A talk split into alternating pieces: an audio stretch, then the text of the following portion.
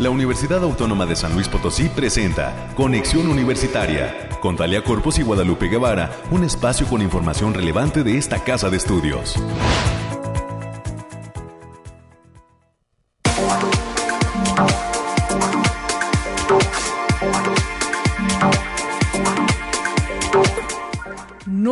Mañana en punto San Luis Potosí. Gracias por el favor de su atención a través del 88.5 de FM, la frecuencia universitaria. 1190 de AM. Gracias por estar presentes en este espacio de conexión universitaria. Y no, no nos olvidamos de Matehuala. 91.9 de FM. Gracias por estar presentes en esta frecuencia de la radio universitaria. A todos los amigos del Altiplano, un gran abrazo ya no les hace tanto calor, nos han reportado por ahí. Hoy tendremos todo el detalle del clima eh, eh, con nuestros amigos de Bariclim. Y hoy, presentes en estos micrófonos, nuestra compañera Telecorpus tuvo una situación de salud. Le enviamos un gran abrazo y esperemos que todo salga bien. Y por eso estamos presentes. Entonces, pues hoy, eh, además de los detalles del clima, estaremos teniendo las noticias universitarias América Reyes dará todos los detalles y también estará, estaremos platicando con el doctor Daniel Debo Armenta, estará presente con nosotros en este día. Hoy tendremos muchos invitados aquí presentes en cabina. Estará hablando sobre el curso Introducción a la Antropología Digital, una actividad que va a llevar a cabo la Facultad de Ciencias Sociales y Humanidades y que está invitando a estudiantes de antropología, a egresados y a demás profesionistas interesados en este asunto de la antropología digital a formar parte de esta actividad. Estaremos platicando de ello más adelante. También tendremos la presencia de la doctora Alexandra Lima da Silva de la Universidad del Estado del Río de Janeiro, Brasil, y estará con nosotros la doctora Susana Vega Martínez de la Facultad de Psicología. Se acerca un seminario interdisciplinar eh, denominado Tramas de la Educación, Desafíos de la Psicología y Demandas que tiene la sociedad.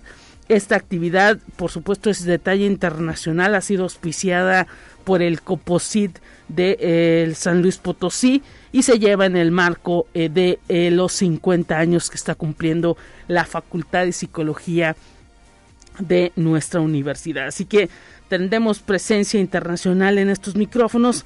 Más adelante usted las escuchará a través de estos eh, de este espacio y de esta frecuencia radial y eh, por supuesto los temas nacionales, los temas de ciencia. Cerraremos este espacio eh, de conexión universitaria con la licenciada Gabriela Hernández Nieto, ella presente en estos micrófonos para hablar de este séptimo encuentro de la red de radios universitarias del que es sede esta casa de estudios que pues comienza actividades. Así que eh, estaremos ahora sí que con muchas muchas cosas presentes y pues solo esperemos que usted nos tenga la paciencia de quedarse esta hora completa a través de Conexión Universitaria USLP y que nos deje sus comentarios, sus preguntas, eh, sus opiniones a través de la línea telefónica 444 826 1347 444 826 1348 los números directos para que nos llame en cabina. Gracias a nuestra operadora Anabel, a nuestro productor Efraín y a todo el equipo de la Dirección de Radio y Televisión por hacer posible este programa. Y pues eh, así sin más ni más, también lo invitamos a que cheque el Facebook de Conexión. Gracias a nuestro compañero Lalo Carrillo, también encargado de producción aquí en eh, Radio Universidad, que también siempre está apoyando este espacio. Eh, eh, por todo lo que pues ahora que sí que nos auxilia siempre a todos los que integramos todo este gran equipo y a la dirección de comunicación e imagen a todos nuestros compañeros que también forman parte de este programa. Hoy pues eh, eh, tenemos ya listos los detalles del clima. Vamos a ello.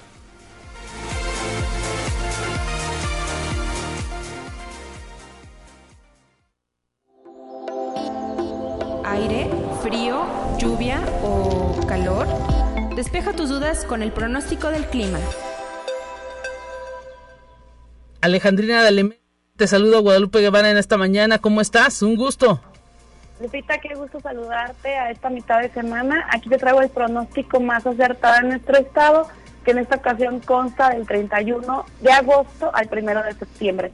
En el altiplano potosino estarán con temperaturas máximas de 30 grados centígrados y mínimas de 17. Cielos medio nublados con espacios de sol de importancia. Se prevén vientos de 15 kilómetros por hora con posibles ráfagas a superar de 30 kilómetros por hora. No se descartan algunas precipitaciones en zonas de la sierra, sobre todo para este miércoles. Y en la zona media tendrán temperaturas máximas de 34 grados centígrados y mínimas de 20 cielos mayormente nublados con espacios de sol de importancia. Se esperan vientos ligeros de 5 kilómetros por hora y posibles ráfagas de 20 kilómetros por hora. También se esperan precipitaciones puntuales, especialmente en zonas de la sierra.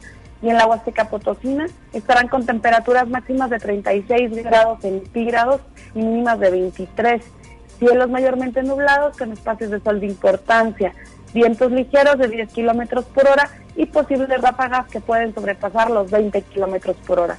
También habrá potencial de lloviznas puntuales, esperando chubascos generalizados en zonas de la sierra. Y en la capital potosina tendremos temperaturas máximas de 28 grados centígrados y mínimas de 15. Cielos medio nublados con espacios de sol de importancia. Vientos moderados de 15 kilómetros por hora y posibles ráfagas que pueden superar los 30 kilómetros por hora. No se descartan eventos de precipitaciones aislados, especialmente en zonas de la sierra, sobre todo para el miércoles. Y nuestras recomendaciones para estos días, Lupita, es avisarles que continúa el factor de radiación ultravioleta a nivel bajo a moderado, por lo que se debe considerar no exponerse al sol más de 40 minutos consecutivos en horas de mayor insolación. Los eventos de precipitaciones pueden venir acompañados de actividad eléctrica moderada. Hay que tener precaución con los eventos de chubascos para las zonas de la sierra, especialmente en la región media y huasteca. Hasta aquí el pronóstico, Lupita. Muchísimas gracias Alejandrina por ese pronóstico tan puntual. Un gran abrazo para ti y estaremos pendientes al cierre de semana. Perfecto, hasta pronto Lupita. Gracias.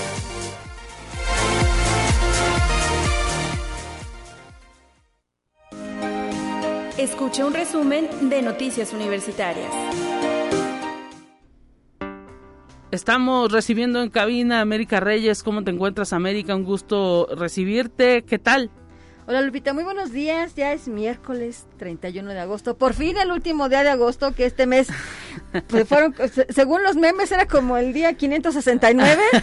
este, Oye, que no, que no exageren, siempre ha tenido 31 días, no, ha habido ningún año que cambie. No, pero no es como febrero cuando es año bisiesto. Pero no, no es eterno esta cosa, no, por entiendo, Dios. entiendo esta situación de la crisis y pues también el hecho de adquirir los útiles escolares eso, eso era prácticamente el asunto, ¿no? Los padres de familia se habían desacostumbrado a todas estas filas y pues complicaciones que tenía cada año el hecho de adquirir útiles escolares y andar este eh, buscando de papelería en papelería alguna petición especial de las maestras en las escuelas pero bueno, pues ahora sí que estamos en este regreso a la normalidad. Así es, y también también por ahí hay un meme que está circulando donde se, donde se decía que se aceptaba un voluntario que se comiera un murciélago porque los útiles ya estaban muy caros.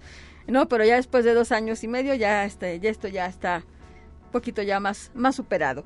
Mientras tanto, vamos a darle la información, Lupita, y la Universidad Autónoma de San Luis Potosí, en conjunto con 10 instituciones afines al Poder Legislativo, firmó un convenio de colaboración y consulta a personas con discapacidad en materia de reforma político-electoral y educación inclusiva. La colaboración convoca a continuar pugnando por el reconocimiento y espacio a los derechos de las personas con discapacidad.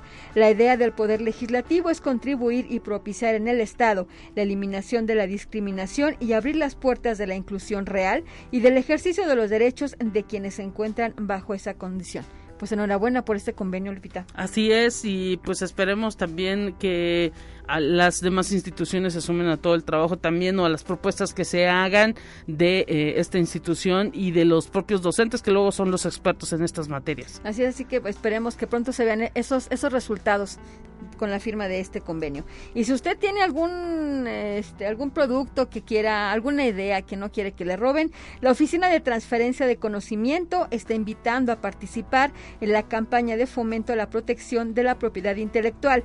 Se brindan capacitaciones gratuitas en modalidad virtual o presencial a grupos de estudio o trabajo en temas de protección de invenciones, marcas y derechos de autor. Pueden solicitar su capacitación y proteger sus ideas. Pueden mandar un correo a carolina.lavalle.uaslp.mx y también a vanessa.castillo.uaslp.mx. Y el día de hoy, la Facultad de Ciencias de la Comunicación está invitando a la charla y presentación del libro Periodismo de Investigación con la participación de la periodista mexicana Sandra Romandía. La cita es en el auditorio de la entidad a partir de las 12 horas. La entrada es totalmente libre. Ahí está la invitación para todos los que deseen eh, pues acudir. Interesante pues el hecho de que esté presente una periodista eh, reconocida a nivel nacional y bueno, pues ahora sí que los chicos eh, de la facultad, esperemos, los estudiantes, esperemos que estén, estén presentes escuchando este tipo de, de personajes y de perfiles. Y pues algunos egresados que tengan interés o curiosidad pueden también darse una vuelta. La entrada será totalmente libre. Así es, así también este, alguna parte de la sociedad en general que pudiera acudir, pues también ahí, está la invitación, es el día de hoy a las 12 del día. Y también el día de hoy la Secretaría Académica y el Sistema de Bibliotecas UASLP llevarán a cabo el taller Aspectos Avanzados de Didactic. La cita es de 11 de la mañana a 2 de la tarde. El evento se va a desarrollar en línea y las inscripciones son a través del link www.academica.uaslp.mx. Y la Agenda Ambiental estará llevando a cabo sus espacios de consumo responsable este miércoles 31 de agosto en la Facultad de Estomatología y el jueves 1 de septiembre en la Facultad de Ciencias y el Instituto de Física del Campus Pedregal. Ahí se recibirá papel postconsumo, aparatos electrónicos, papel, cartón, vidrio y plástico, así como pilas de celulares o alcalinas que ya no sirvan. Informes a través de las redes de Agenda Ambiental UASLP. Y también para fomentar el consumo responsable y promover una ah, economía alternativa, se les invita a participar en el Unitrueque. Los esperan este sábado 3 de septiembre en la Facultad de Ingeniería en el área del jardín junto al edificio T de la zona universitaria poniente. Pueden participar, el evento es gratuito y está abierto a todo público en un horario de 9 de la mañana a 2 de la tarde. Si tiene algún libro, algún disco que quisiera donar por otra cosa, pues es una buena oportunidad.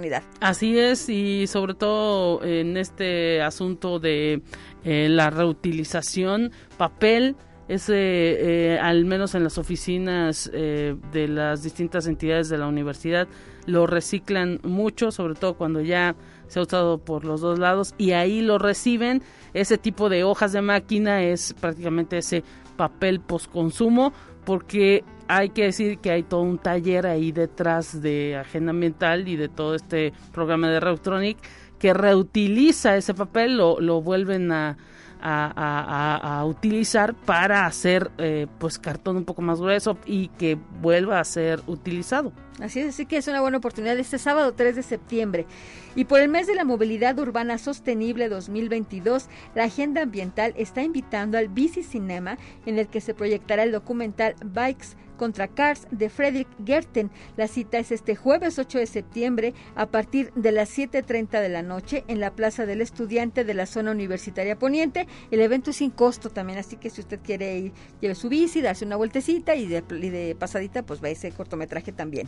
Y también la Universidad Autónoma de San Luis Potosí, a través de la Dirección de Fomento Editorial y de Unimanía, está presente en la cuarta edición de la Feria Internacional del Libro Universitario que organiza la UNAM, luego de dos años de ausencia. Hasta el 4 de septiembre se desarrollará el FIL UNI en el Centro de Exposiciones y Congresos de la UNAM. Esto está ubicado en la Ciudad Universitaria de la Ciudad de México, donde la Casa de Estudios Potosina ofrece libros universitarios que divulgan la ciencia, contribuyen a buscar escenarios de paz y de conocimientos. Hay que destacar que esta feria cuenta con la presencia de 17 países y 300 universidades y la Universidad Autónoma de San Potosí pues es una de ellas. Y el programa Beca Santander pone a disposición de docentes, alumnos y egresados de la Facultad de Ciencias 500 becas de emprendimiento con la idea de apoyar el aprendizaje sobre este tema. La beca consiste en el acceso a un curso autogestivo en línea impartido por la Universidad Nacional Autónoma de México con una duración de 30 horas y valor en el mercado de 3 mil pesos.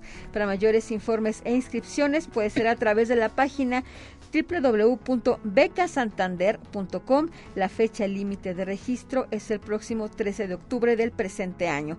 Y también hay que destacar, Lupita, que el próximo 13 de septiembre, como parte de las actividades que se están llevando a cabo con motivo del centenario de la autonomía, va a estar presente en el Centro Cultural Universitario Bicentenario de Silence of Sound. Es un nuevo proyecto escénico en el que Alondra de la Parra y Gabriela Muñoz llevan trabajando más de seis años y que surge a partir de encontrar en la música un punto en común entre sus diferentes disciplinas. Se trata de la historia de una clown cuya vida se transforma cuando descubre la belleza de la música. La venta de boletos será a través de Ticket One, así que no se lo puede perder este espectáculo, Lupita, que es, eh, que es único y que estará en muy poquitas ciudades. Y hasta aquí la información, Lupita. Muchísimas gracias América Reyes por toda la información y por todo este reporte. Estaremos pendientes de todas las actividades de esta casa de estudios y pues ahorita cuando son las 9 con 15 tenemos más en esta mañana.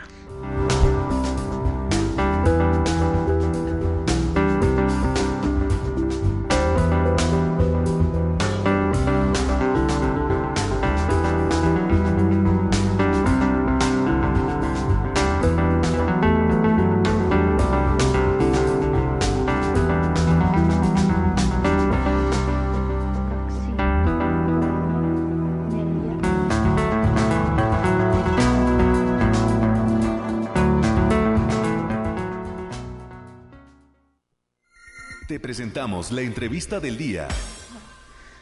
Estamos listos en esta mañana agradeciendo la participación del doctor Daniel Debo Armenta, docente de la Facultad de Ciencias Sociales y Humanidades. Bienvenido a esta cabina. ¿Cómo está, doctor? Gracias por pues acudir desde la zona universitaria Oriente hasta estas instalaciones de Radio Universidad. ¿Qué tal? Muchísimas gracias por la invitación. Buenos días a todos. Eh, gracias, gracias por el espacio para hablar de un de un tema importante, ¿verdad?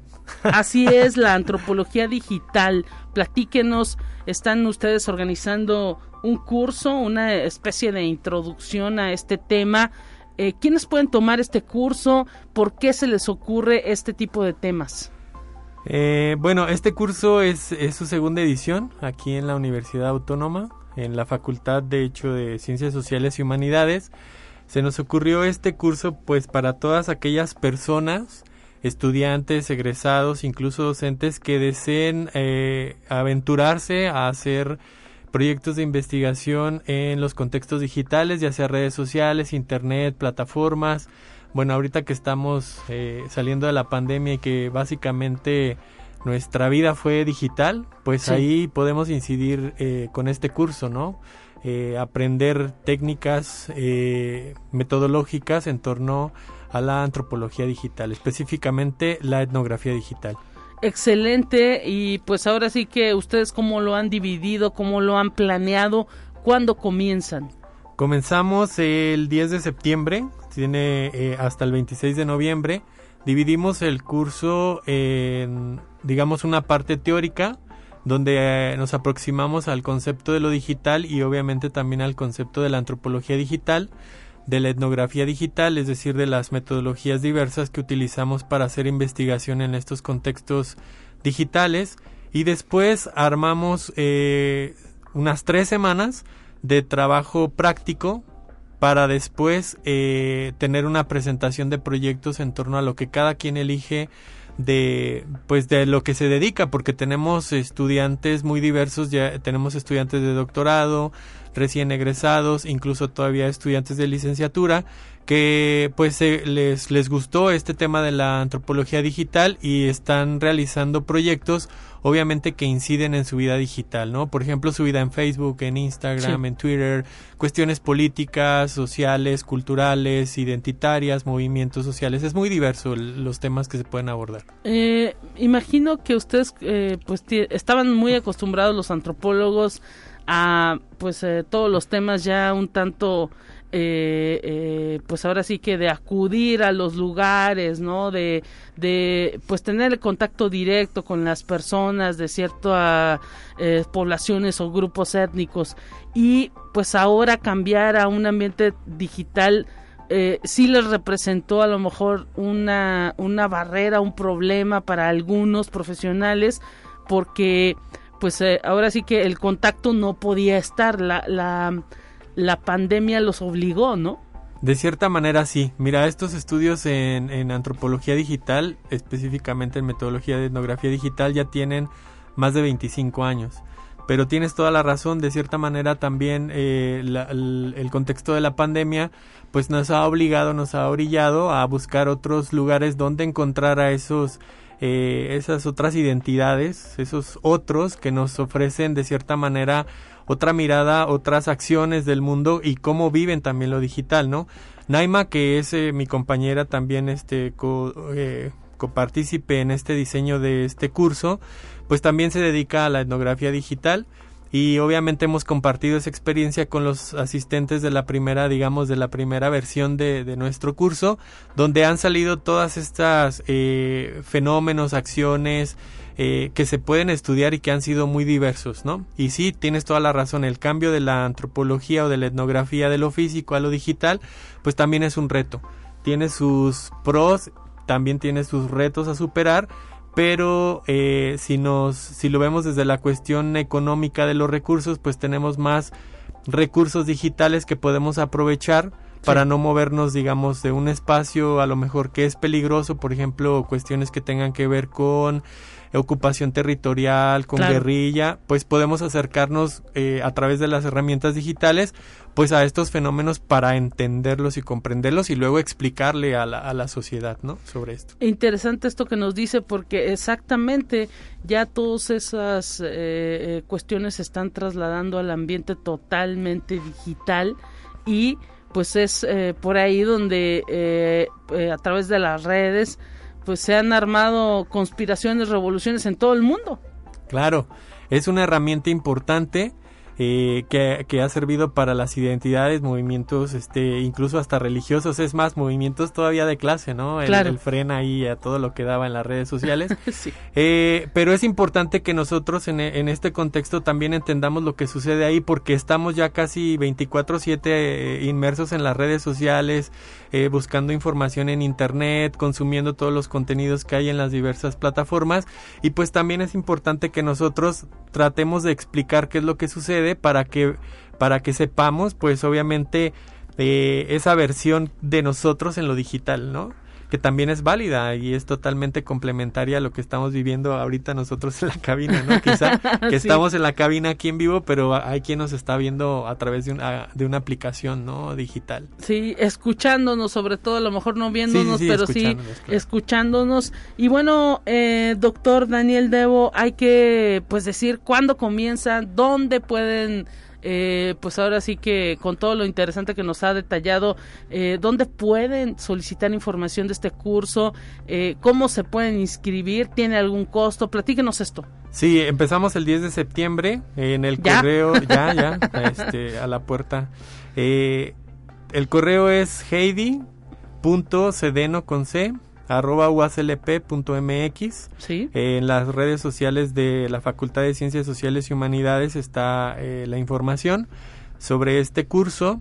Eh, no necesitan más que las ganas de aprender este, nuevas teorías y metodologías en torno a lo, digital y pues no se necesita digamos un grado académico obviamente hay quien lo requiere para su trabajo de campo para pues eh, lo que está investigando pero eh, básicamente tiene un costo también de 1.600 pesos, es, está digamos al alcance, no es muy costoso y eh, todo se realiza por medio de la plataforma de la, de la universidad. Claro. Eh, y el curso es en línea que es por Teams. Sí. Y todos los, digamos, los pagos y eso pues, se hacen a través de, de la misma página de la, de la universidad. Digamos que algún estudiante de otra universidad puede también, no necesariamente tiene que ser eh, eh, USLP, comunidad USLP. De el, claro, de todo el mundo. De hecho, tuvimos este asistentes de Argentina, eh, de Bolivia, de Perú, y obviamente de, de, la Universidad de Guadalajara, de la Universidad de Zacatecas. Entonces esperamos que este, que esta segunda edición de este curso, pues también nos traiga mucha gente de, de otros países, de otros lados, para también eh, aprender de ellos sobre lo que están investigando en estos contextos digitales. ¿Ustedes eh, tienen un cupo eh, máximo, específico, mínimo en cuanto a este tipo de, de, cursos? Y bueno, ¿hay algún, se les entrega al final algún reconocimiento? ¿Cuántas horas duraría el? Son alrededor de 60 horas, es decir, tiene ya una, un, un digamos, un eh, una constancia ya este, académica con validez obviamente para, para, lo, para el interesado, digamos de alguna manera. Eh, tenemos un cupo máximo de 25 participantes para que sea lo más práctico posible y porque la atención es, digamos, personalizada. Nuestro curso es, lo podemos llamar de alguna manera lúdica, porque de cierta manera este, nos aproximamos a las teorías pues de manera eh, amena, no son esas teorías como muy, muy serias o rígidas que quizá aprendimos en algún momento en la universidad, sino es algo más lúdico porque es audiovisual la mayor parte de las cosas. Sí, y después nos vamos a esta cuestión de la metodología que es precisamente eh, ir a las redes sociales, ir a las plataformas, ir a las páginas, a buscar la información y apoyarnos de ciertas aplicaciones o cierto software para precisamente analizar la información y después la compartimos en el grupo para retroalimentarnos y que nuestro proyecto, digámoslo así, eh, pues ya tenga como, como otras miradas y otras opiniones, ¿no? Que muchas veces a los investigadores nos sirve ponerlo, digamos, sobre la mesa para que otros eh, aprendan o nos compartan también sus experiencias en eh, dentro de los contextos digitales que básicamente estamos analizando e investigando.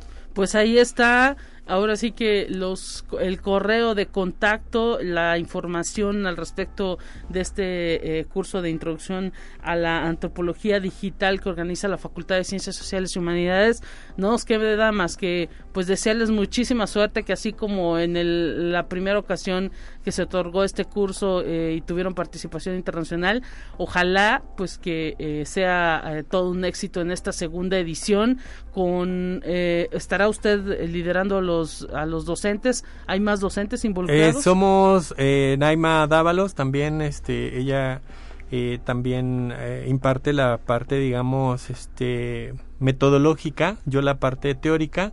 Eh, y pues con nosotros, eh, acudan con nosotros, este, mi correo es daniel.debo.uslp.mx. Yo también les puedo brindar toda la información para que lo necesiten y pues asistan. Pueden asistir profesores, estudiantes, para que eh, vean que hay otras maneras de hacer investigación, sobre todo ahora que estamos inmersos en lo digital, ¿no? Así es, que me imagino que también se topan con cada cuestión en lo digital porque pues vaya dicen que este mundo está lleno de bots el mundo el mundo de las redes. Claro. Eh, bueno hay hay muchísimas cosas que son interesantes y que ojalá pues obviamente de, de los proyectos de este curso salgan cosas interesantes porque también tenemos la eh, la idea de mostrarlos, de hacer como ah, un pequeño coloquio abierto al público para que vean lo que hemos realizado en este en este curso. En la en la primera oportunidad lo hicimos como cerrado en nuestro con nuestros asistentes, pero esperamos esta vez hacerlo eh, abierto y que la obviamente la universidad nos apoya, nos ha apoyado en todo y pues que nos permita también este visibilizar estos trabajos, estas investigaciones o estos proyectos que se fueron construyendo durante este curso. Pues estos micrófonos serán suyos, ahora sí que eh, nos interesaría eh, conocer todo eso que eh, lleguen a, a encontrar dentro de lo que son las redes, porque siempre la curiosidad de los antropólogos es, es bárbara, es amplia y pues nos dejan luego helados con los datos que, que localizan. Así que pues quien quiera, cuando ya tengan listo el coloquio, quien quiera compartir, pues estaremos abiertos para, para escuchar eso que investigaron. pues muchísimas gracias y pues la invitación está abierta, ojalá que nos acompañen, recuerden es abierto al público en general, este también a estudiantes egresados y obviamente académicos de la universidad y de todas las universidades, bienvenidos a, a la investigación de los contextos digitales. Así es, este curso de eh, introducción a la antropología, digital, que organiza la Facultad de Ciencias Sociales y Humanidades, eh, pues está ahí eh, disponible en cuanto a inscripciones para que pues participen los que pudieran estar interesados. doctor Daniel de Bormenta, se nos ha terminado el tiempo, le queremos agradecer su participación y pues estaremos en contacto nuevamente. Ojalá que pronto nos acompañe nuevamente aquí en cabina. Claro, claro que sí, gracias. Hasta pronto, momento de ir a una pausa en este espacio, son las 9.30 ya, lo marca la producción, nos vamos a corte y enseguida volvemos.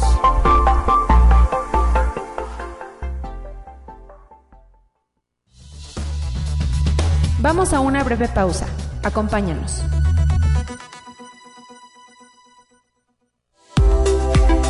Continuamos en conexión. Volvemos con más temas. Te presentamos la entrevista del día. Estamos de regreso en Conexión Universitaria y pues lo prometido es deuda. Tenemos invitados internacionales en este espacio de conexión, agradeciendo a la Facultad de Psicología, específicamente a la doctora Susana Vega Martínez de esta facultad, su presencia y el traernos a una visitante a, que está presente en este seminario intensivo interdisciplinar tramas de la educación, desafíos de la psicología y demandas de la sociedad.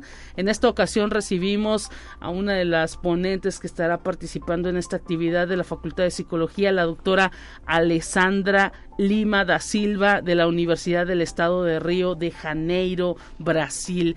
Gracias, doctoras ambas, por estar presentes en esta mañana. Doctora Susana, ¿cómo está?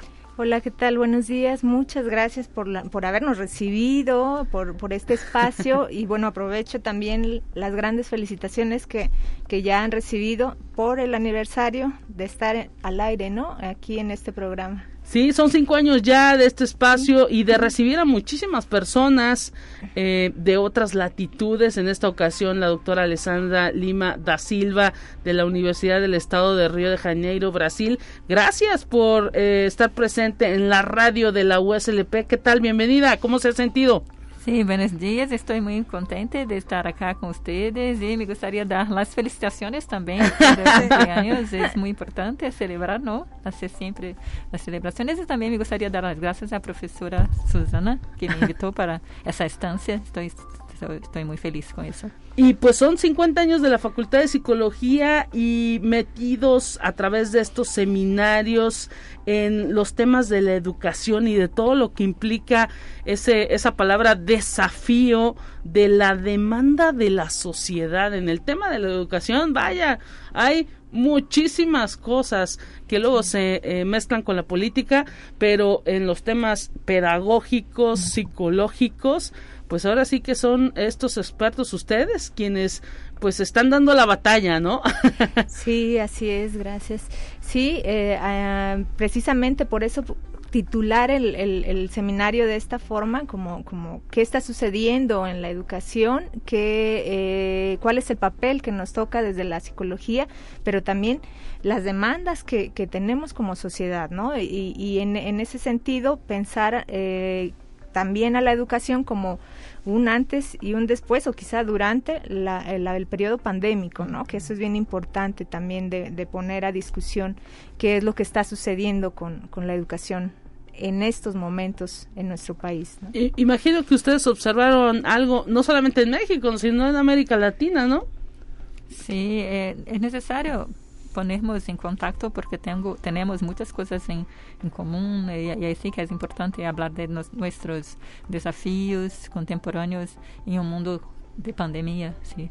Eh, y sobre todo porque en, prácticamente en toda América Latina, pues los niños tienen que ir a la escuela, las sí. madres tienen que trabajar y dejar a los niños en la escuela, no nada más en México, también, también en, en otras latitudes del mundo, y la escuela es formadora, ¿no? Claro, claro, claro. Y también eh, no, nosotros, la, la responsabilidad social que tenemos como formadores, ¿no? De, de, estas personas, de estos profesionales que se van a encargar precisamente de atender, eh, ¿sí? Estas, estas demandas que la sociedad tiene actualmente, ¿no? Eh, lo sabemos desde la Facultad de Psicología cómo ha ido el aumento, ¿sí? De la demanda, de la atención de la psicología en las escuelas también, ¿no? Ahora con los regresos, ¿no? Sí, y, bueno, no es sencillo, ¿no? Si de por sí eh, tratar a los adultos es complicado, imagino que a los niños que están en formación, que son, pues ahora sí que toda una esponja, ¿Qué es lo que reflexionan ustedes? Eh, ¿Por dónde debe ir eh, eh, la línea? ¿Qué es lo que qué es lo que van a plantear en este seminario?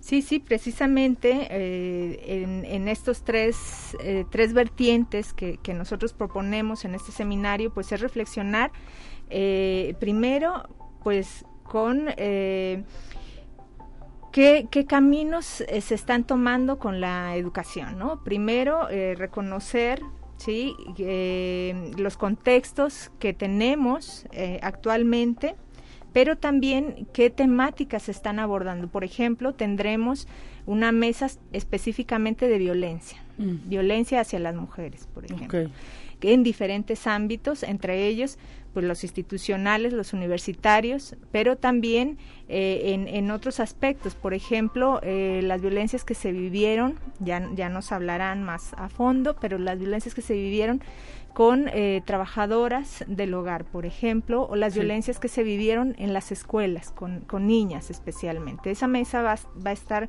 muy interesante, es una, una mesa que así la titulamos, Violencias, Sexismos, y explotación hacia las niñas y mujeres en el estado, aquí en San Luis Potosí. ¿Y cuándo la llevarán a cabo? Esta va a ser el día 9, viernes 9 de, de, septiembre a las 10 horas. ¿sí? en la Facultad de Psicología, pero no solamente esta, esta mesa, vamos a tener diferentes actividades, entre ellas pues las, las conferencias de apertura, las conferencias eh, eh, de, de Alexandra que viene de, de, de Brasil con este su tema de mujeres negras y la historia de la educación, ¿no? Viene desde Brasil a abrir prácticamente este seminario intensivo y ¿cuál es la expectativa? La expectativa es la mejor. Eh, ya, yo conozco Susana, profesora Susana, hace ocho años y a mí me gusta mucho el trabajo de ella y sí que el seminario está, está en buenas manos y sí que hablaré de un de mis pesquisas investigaciones en una perspectiva de la historia y de la historia de la educación y de la gente invisible también en la historia. Entonces creo que también es una cuestión de violencia. Y que tiene que ver, ¿no? Con, con la manera en que se está educando a los chicos y chicas en las escuelas en toda América Latina. Exactamente. Esa es una cuestión que nos toca a todos del racismo y la importancia de una educación de inclusión para todas, todas las personas. No sé si en Brasil tengan esa idea de que luego los mexicanos, pues eh, ahora sí que hacemos mofa, eh, nos burlamos o, eh, pues ahora sí que tenemos un lenguaje coloquial o cotidiano muy de, de burla quizá que luego los mexicanos consideramos que no es ofensivo, pero eh, pues en otras culturas, pues ahora sí que eh, es eh, se le puede considerar racismo. Sí, que en Brasil nos consideramos, hay una ley en Brasil, y sí que las bromas, llamamos piadas, bromas son ah, piadas. Y, y, chistes sí que no son buenos en la educación y sí que es necesario tener eh, visiones más positivas, de valorar la, la gente, la historia. Eh, esa es una cuestión de educación de toda la sociedad en Brasil también. Mire, interesante saber eso, eh, porque luego también nosotros, eh, incluso hasta ahora, en eh, ciertos productos que se vendían en el mercado, pues han cambiado de nombre, por ejemplo, esta cuestión de, de algunos pastelillos, se les ha cambiado de nombre aquí en México porque eran un tanto eh, racistas o tenían una connotación racista, así lo han considerado las autoridades y bueno, ha tenido que cambiar para ir cambiando esa esa cultura que a lo mejor no lo veíamos los mexicanos, ¿no, eh, doctora? Sí, sí, sí, era algo que, que, no se pues no se hablaba, ¿no? No se decía, era como algo que ya se tenía ahí, este, estaba como ya dentro de, nuestro discurso, de nuestro lenguaje, pero que al, al, paso del tiempo vamos dando cuenta precisamente a través pues de los derechos humanos, sí, que, que, que, son violencias, ¿no? Que son violencias. Y, bueno, pues eso en todo lo que se estará reflexionando. ¿Cuándo comienzan este seminario? comenzamos eh, mañana, mañana, mismo, empezamos con la, la inauguración de la profesora Alejandra y estaremos hasta el día 13 hasta el día 13 de, de, pues septiembre. es bastante tiempo. Es bastante tiempo. y algo que me gustaría recalcar es que, bueno, también nos vamos al altiplano, ah, descentralizamos el, el, trabajo de la universidad también fuera, ¿no? En el altiplano, vamos a Matehuala a Cedral y a Villa, Villa de la Paz, eh, en coordinación con la zona escolar 11 ¿sí? del sistema educativo estatal regular. O sea que estarán en escuelas. Estaremos en escuelas. Y en la escuela normal rural de, Cedral. ¿En dónde en Cedral? Porque hasta allá nos escuchan, no sé si sepa que tenemos por allá una frecuencia.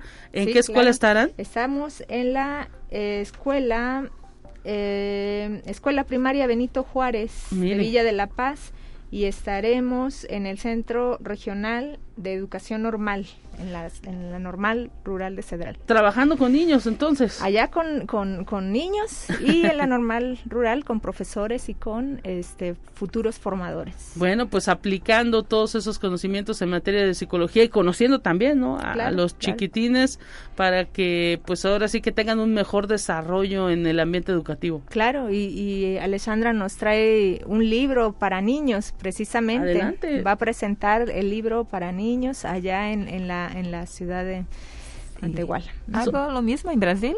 Eh, visito las escuelas públicas y hablo de ese libro, El viaje de Violeta. Ah, así se llama. Sí, es un viaje en tiempo. Entonces la chica conoce la historia de la escuela que tiene más de 100 años y que ha sido hecha por un hombre esclavizado en Brasil. Eh, nadie sabía esa historia, entonces por eso creo que es importante compartir. ¿Y es real? Sí. No, ah. de viaje en tiempo no, pero sí que la escuela de más de 100 años que sí ha sido fundada por un hombre esclavizado, sí que eso es, yo tengo los documentos. Wow, excelente. Pues ya eh, está ahí por eh, el adelanto para esos chiquitines que puedan estar en Cedral en Villa de la Paz. Enhorabuena por todo ese trabajo que están pues teniendo. Ahora sí que de contacto desde Brasil a San Luis y luego a Villa de la Paz y a Cedral. Se va a dar un buen tour, doctora Alexandra. Sí, lo creo. Sí. pues eh, esperemos, esperemos que sea lo mejor. Estaremos pues ahora sí que también pendientes y abiertos otros micrófonos para que cuando concluyan nos platiquen cómo les fue. Sí, claro, claro. Sí, porque vamos a, llevar incluso muchos libros para regalar a, toda la zona escolar 11, sí, allá en, en el altiplano pues mucho éxito a la Facultad de Psicología y a este seminario intensivo interdisciplinar tramas de la educación, desafíos de la psicología y demandas de la sociedad que pues arranca mañana allá en la Facultad de Psicología y que tiene la presencia de la doctora Alessandra Lima da Silva desde Brasil. Gracias. Muchas gracias. Gracias y nos vamos a un resumen nacional y volvemos para cerrar este espacio.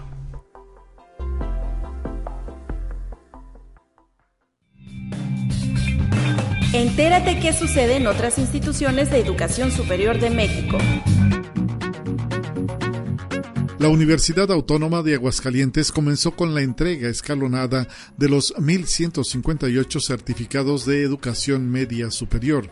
Es importante señalar que si por alguna circunstancia el interesado no puede acudir en el día y hora que le corresponda, un familiar directo, puede ser padre, madre o hermanos mayores de 18 años, podrán realizar el proceso de recepción de certificado presentando una copia de identificación oficial.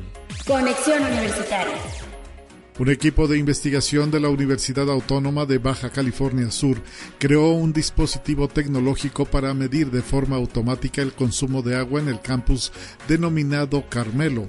El ingeniero Miguel Ángel Espíritu Jiménez, docente del Departamento Académico de Sistemas Computacionales y responsable del proyecto, dijo que pretende contabilizar la entrada principal del recurso hídrico y a través del sensor medir la cantidad y el consumo que se tiene en cada área de la universidad. Conexión Universitaria.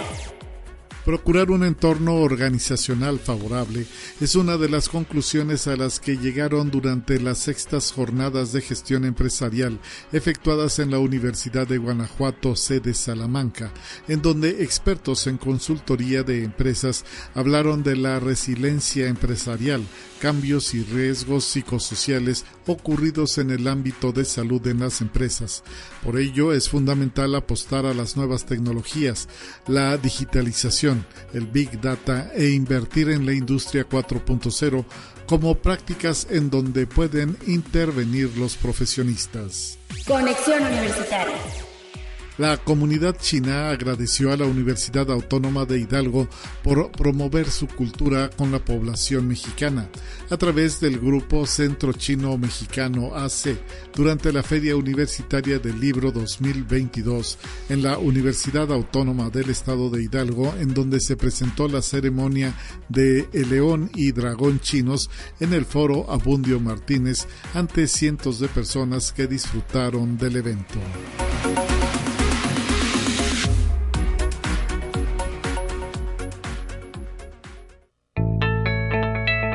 La UNI también es arte y cultura. Estamos para cerrar este espacio informativo con la directora de radio y televisión de esta universidad, esta casa de estudios, la licenciada Gabriela Hernández Nieto, en prácticamente unas horas, eh, eh, Gaby, estaremos en este séptimo encuentro de redes de radio universitarias en México. la RUM 2022 aquí en la USLP. Listísimos, ¿no? Listísimos y listas también porque ya hoy llegan las radios universitarias de México a San Luis Potosí no lo podemos creer. Fue una gestión de meses, yo creo que por ahí de nueve, diez meses desde que nos postulamos como sede y luego a integrarnos, a coproducir, a ponernos de acuerdo, a planear, a armar cronograma, eh, invitar además a figuras aliadas en los medios de comunicación nacional, internacionales y ya hoy no lo puedo creer, Lupita. Estamos bien contentas y bien contentos. ¿Con qué comienzan? Porque pues ahora sí que esta radio universidad eh, una de las primeras estaciones a nivel nacional en materia académica, en materia universitaria, pues va a ser sede y pues ahora sí que imagino que hay mucha nostalgia de venir para acá a conocer también las instalaciones de eh, esta casa de estudios. Sí, fíjate que vamos a arrancar el día de mañana, es la inauguración con un tema que es bien importante, no nada más en el gremio radiofónico, sino en los medios de comunicación, porque hoy sabemos que los medios ya son sistemas, ¿no? Claro. Periodismo cultural. Y para eso estará con nosotros, pues, un verdadero experto en el tema, Jesús Alejo, director general de Radio Educación. Sí. Arrancamos a las nueve y media en el patio del edificio central, este maravilloso espacio que em, lo saben, ese escenario de artistas, también de la feria del libro, pero también entonces, de eventos institucionales. Entonces, bueno, qué maravilloso es el patio del edificio central. Ahí estaremos compartiendo y la actividad está abierta al público. Lupita. Así que, pues ahora sí que todos nuestros radioescuchas que quieran conocer esta trayectoria también de este personaje, del, de quien representa, oye, Radio Educación es ahora sí que uno de los pilares de, de, de, la radio en México y pues vendrá representado y pues ahora sí que en un marco inmejorable como es el edificio central. Ese es el arranque, además, Lupita. Son dos días. Teníamos dos años de conversaciones pendientes. Imagínate entonces el relajo que fue armar la programación y la curaduría, ¿no? De las preocupaciones y los temas en agenda. Entonces, los invito a que consulten la programación hay temas bien, bien importantes que nos conciernen a todos. Vamos a hablar de los proyectos integradores, cómo hacer nuevas fórmulas para la construcción de equipos de producción, radios indígenas, marketing, comunicación social de la ciencia, Consejo Ciudadano, Defensoría de Audiencias, polinización de la radio, ¿no? Contenidos que evolucionan a nuevos proyectos. Eh, vamos a tener una conferencia maravillosa con Pavel Granados que nos hablará de las formas del sonido. Tendremos una mesa bien potente sobre el ejercicio de la diversidad igualdad de género en los proyectos de radio. Mira. Estará con nosotros ahí Ivanova Nieto Nasput, presidenta de Radio Internacional Universitaria. Eh, Vero Orihuela, que además, además de ser integrante de la red, es una ya luchadora en este tema desde hace muchos, muchos años. La tienen que escuchar, la tienen que conocer Eh, vamos a tener a Javier Solórzano. Mira. El día de mañana a las 12 también la actividad es abierta al público en el auditorio Rafael Nieto. Eh, obviamente con cupo limitado, hasta Sí. donde nos dé el auditorio. Exacto. Eh, pero nos va a estar hablando cómo las radios universitarias son estos espacios de inclusión y participación ciudadana. Entonces, esto es como a manera muy general, más o Wow. menos todo lo que tenemos que compartir, trabajar en equipo. Tú sabes, Lupita, que los proyectos de radios universitarias, porque tú eres parte, eh, eres una compañera, colega, con muchísima trayectoria en medios de comunicación y en el quehacer universitario. Tú sabes que nuestra naturaleza como universitarios eh, propicia siempre que a través de la colectividad resolvamos los problemas. Claro. Y encontremos nuevas alternativas y por eso nos reunimos. Pues ahí está esa, esa red, esa room, ese encuentro de redes de radio universitarias que arranca mañana con una gran presencia de prácticamente de todas las universidades del país. Afortunadamente hay muchas estaciones hermanas, Sí. prácticamente todas las casas de estudios más importantes de México tienen una estación de radio eh, concesionada, cultural como, como esta y pues ahora sí que eh, estarán en casa eh, ah, planteando todas esas necesidades que se tienen y de donde pues a lo mejor van a salir muchas colaboraciones, ¿no? Eso esperamos. Mira, fíjate que la red tiene siete años funcionando y funciona muy bien. Es un aparato bien padre de, de mejora e Sí. intercambio. Eh, ya coproducimos cosas, pero justo este encuentro es para tener todavía más, Más reforzados los lazos. y estoy segura que saldrán muy buenas, muy buenos resultados. Eh, estamos aproximadamente en dos días reunidos 45 instituciones. Mira. Entonces, eh, sí tuvo una convocatoria bárbara. Se sumaron redes universitarias que no estaban inscritas todavía en la red, porque también ese es el objetivo del encuentro. Los encuentros hacen que la red... Oye, la pandemia también los hizo querer estar No, bueno, juntos. claro. es que tenemos radios universitarias que vienen desde Ciudad Juárez. Wow. Tenemos grandes esfuerzos en las gestiones porque sabemos que son momentos complicados y Sí, nuestros sí, sí. pares en el país vienen por carreteras Mira. y tú sabes que hoy en Sí, día sí, las sí, carreteras son un volado. Entonces, de verdad, yo les agradezco muchísimo el esfuerzo. Tenemos figuras aliadas presentes que, que participan. O sea, está el IMER, el Instituto Mexicano de la Radio. Excelente. Tenemos también a CPR, al Sistema Público de Radiodifusión. Tenemos al Instituto Latinoamericano de Comunicación Educativa. Vienen grandes figuras con sus directoras, ¿no? Eh, Mirelle. Eh, Laura Rojas, eh, Aleida Calleja, Excelente. la verdad es que la comunidad va a estar muy bien, es gente muy profesional, es gente apasionada con la radio, porque Claro. eso es la radio. Y los invitamos a que nos acompañen a las conferencias que están abiertas al público, a seguir las cuentas de radio y televisión, donde vamos a estar Posteando. continuamente posteando, y también a la cuenta institucional de nuestra universidad, la Universidad Autónoma de San Luis Potosí. ¿Habrá algo que se transmita por la radio? Eh, por radio todo va a ser diferido. Ok. Se, se van a Hacer se- algunos Se enlaces. van a hacer- se va a hacer una programación especial. Ok. Justo, eso está bien interesante porque vamos a en, en- en producción vamos a eh, las conferencias que se van a transmitir a través de redes sociales las vamos a encapsular para radio y además vamos a hacer entrevistas exclusivas con algunos invitados Excelente. que ya están programadas en cabinas de grabaciones con, con nuestro compañero Lalo, ¿no?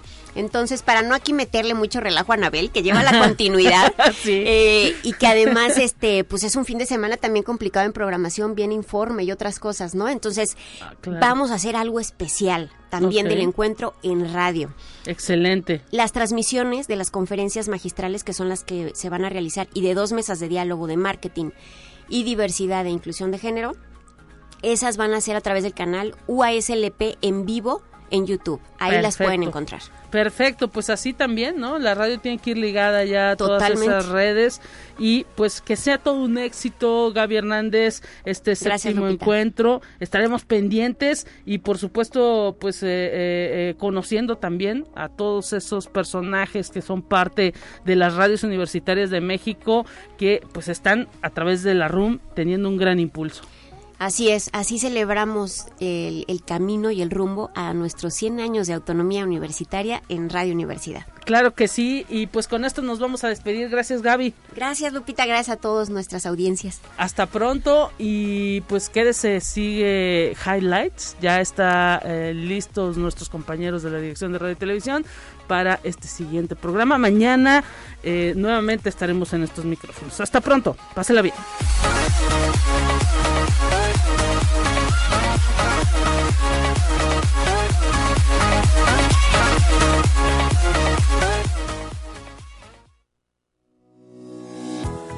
La Universidad Autónoma de San Luis Potosí presentó Conexión Universitaria con Talia Corpus y Guadalupe Guevara. Sintoniza de lunes a viernes de 9 a 10 horas en Radio Universidad 88.5 FM y 1190 AM en San Luis Potosí. En el 91.9 FM con cobertura en el Altiplano Potosino. O en el resto del mundo por el portal www.uaslp.mx y la app UASLP de descarga gratuita.